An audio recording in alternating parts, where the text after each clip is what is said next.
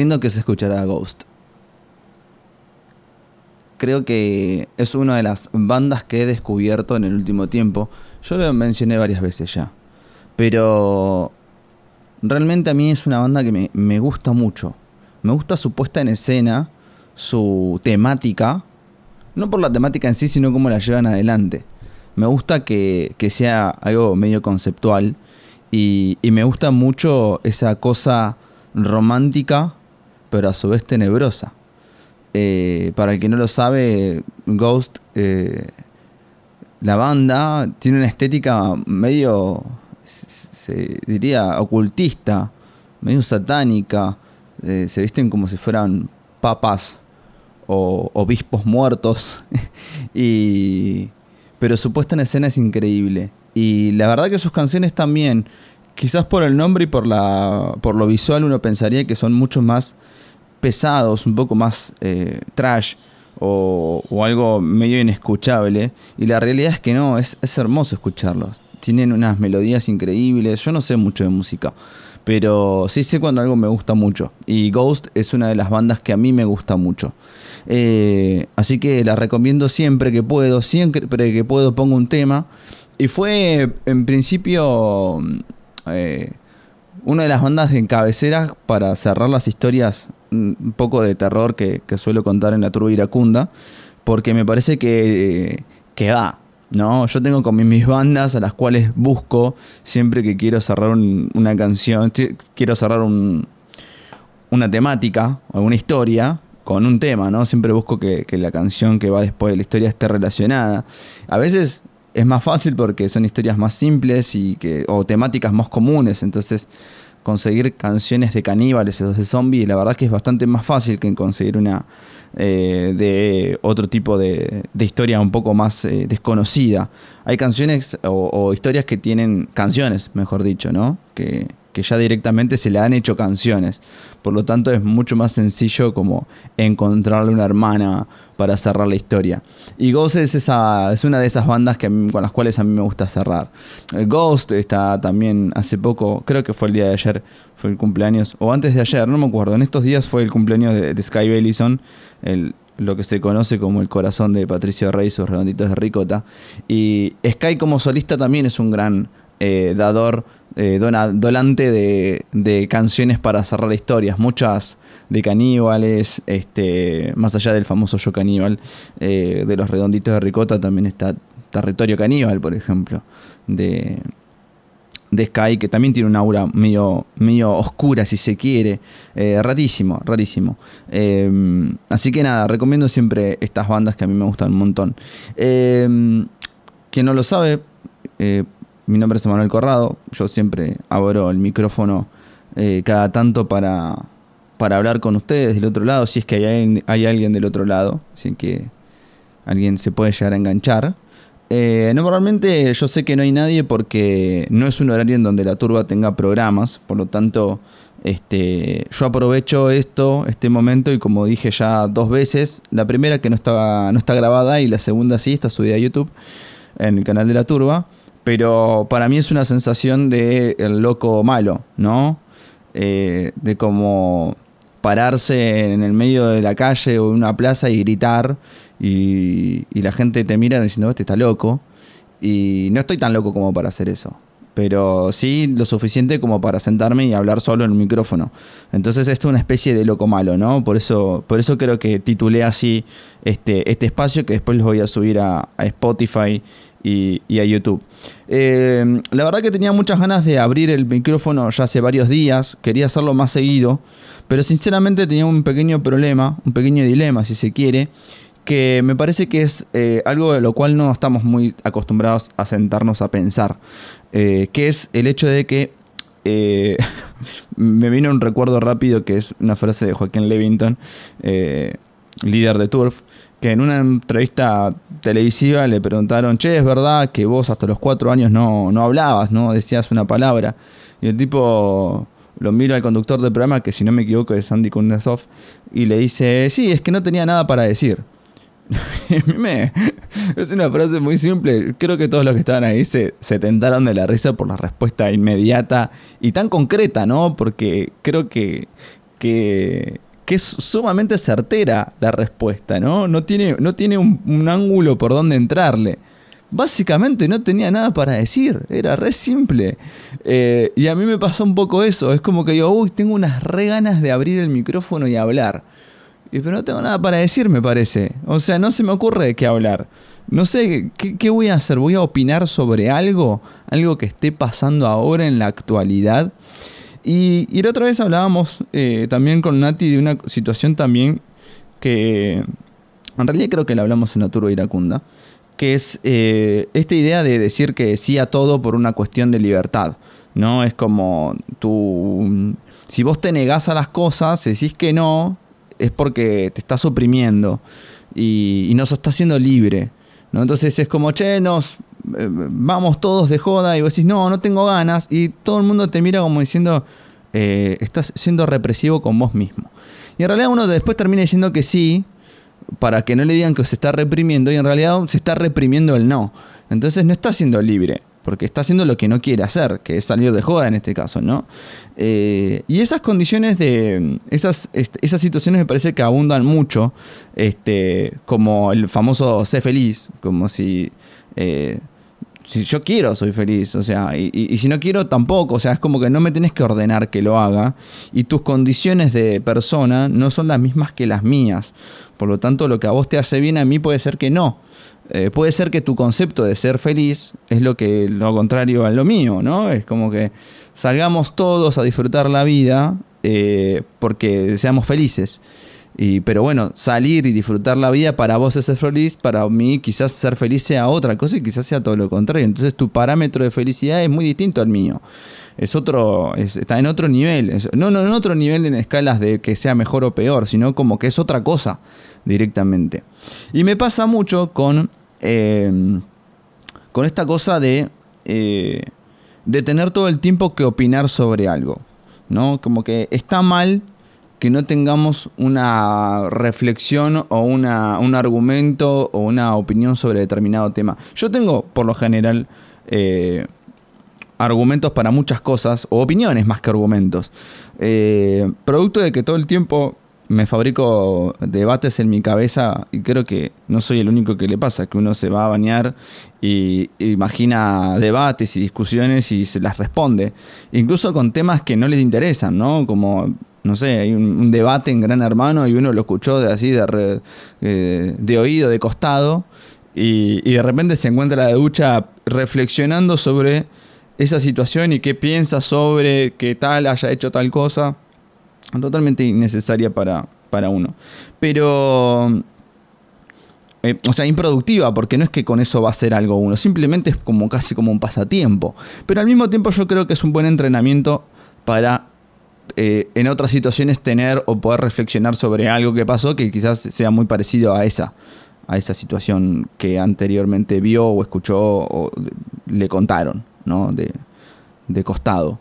Y, mm, y digo, loco, qué, flash que uno tenga que trabajar de, tener opiniones.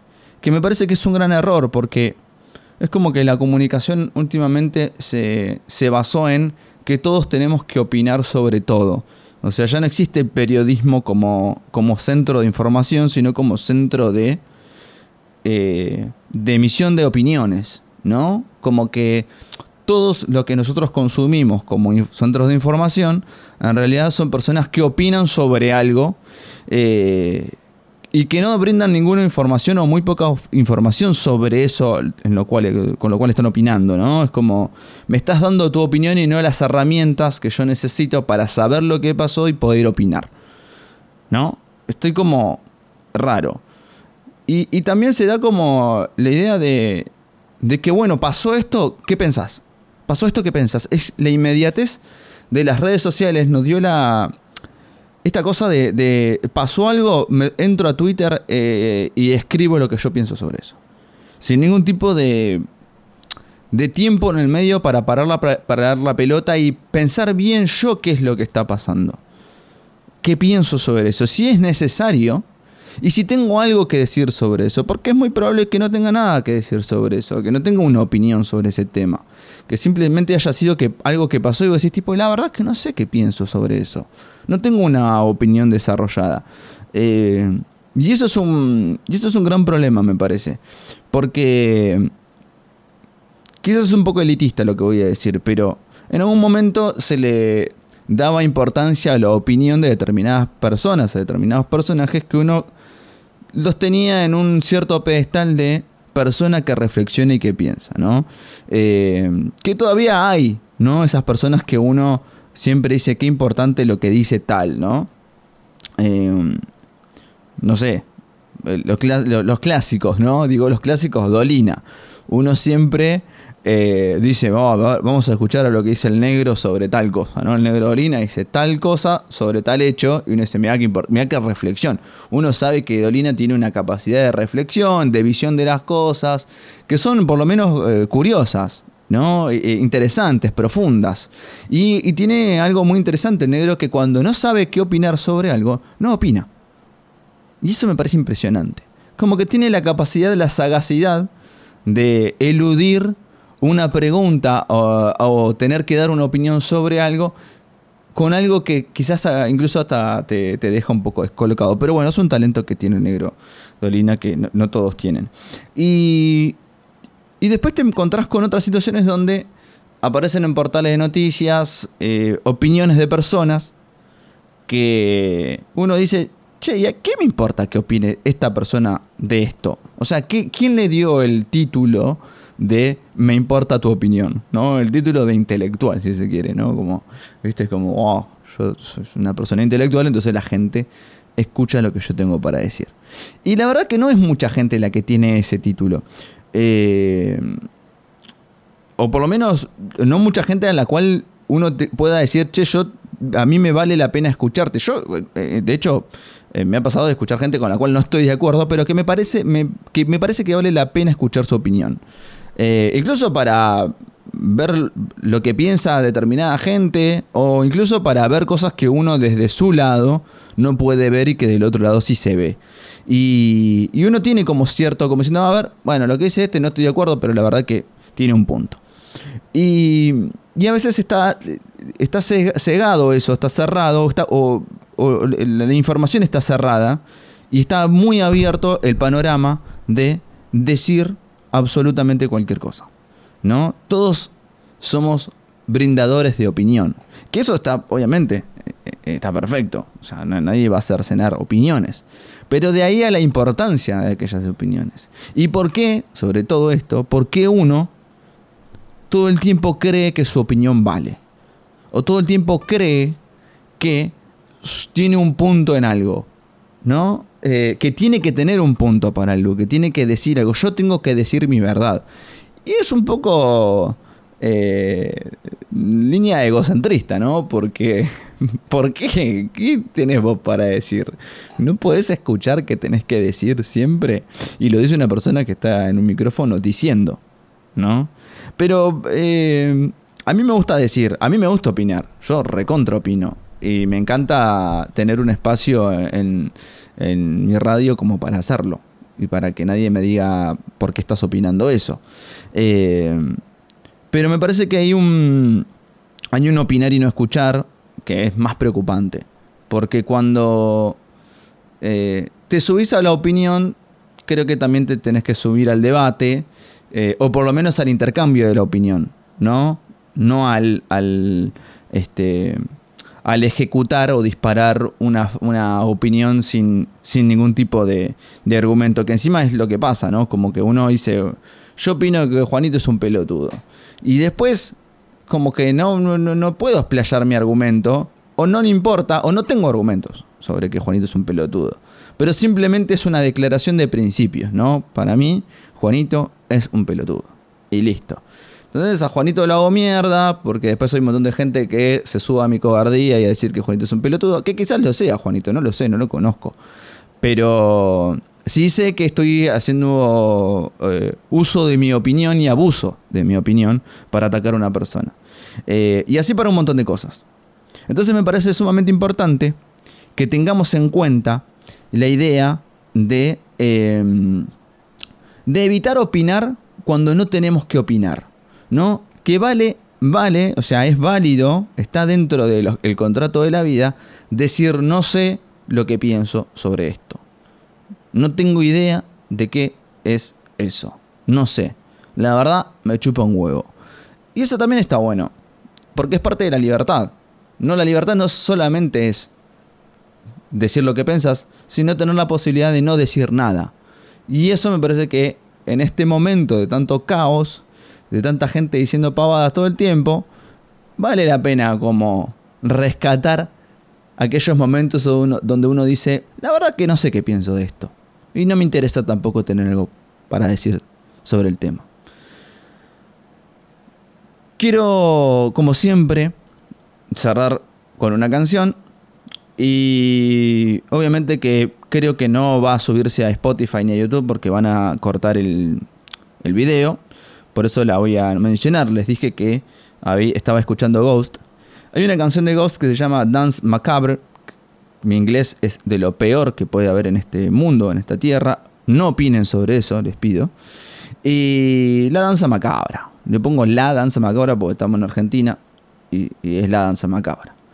Eh, que me parece una de las grandes canciones de esta banda. Y así que nada, seguramente esta parte del final no salga en el, en el YouTube ni en eh, Spotify. Así que termina esto y vayan poniendo Dance Macabre, Macabre de Ghost para cerrar este, este momento.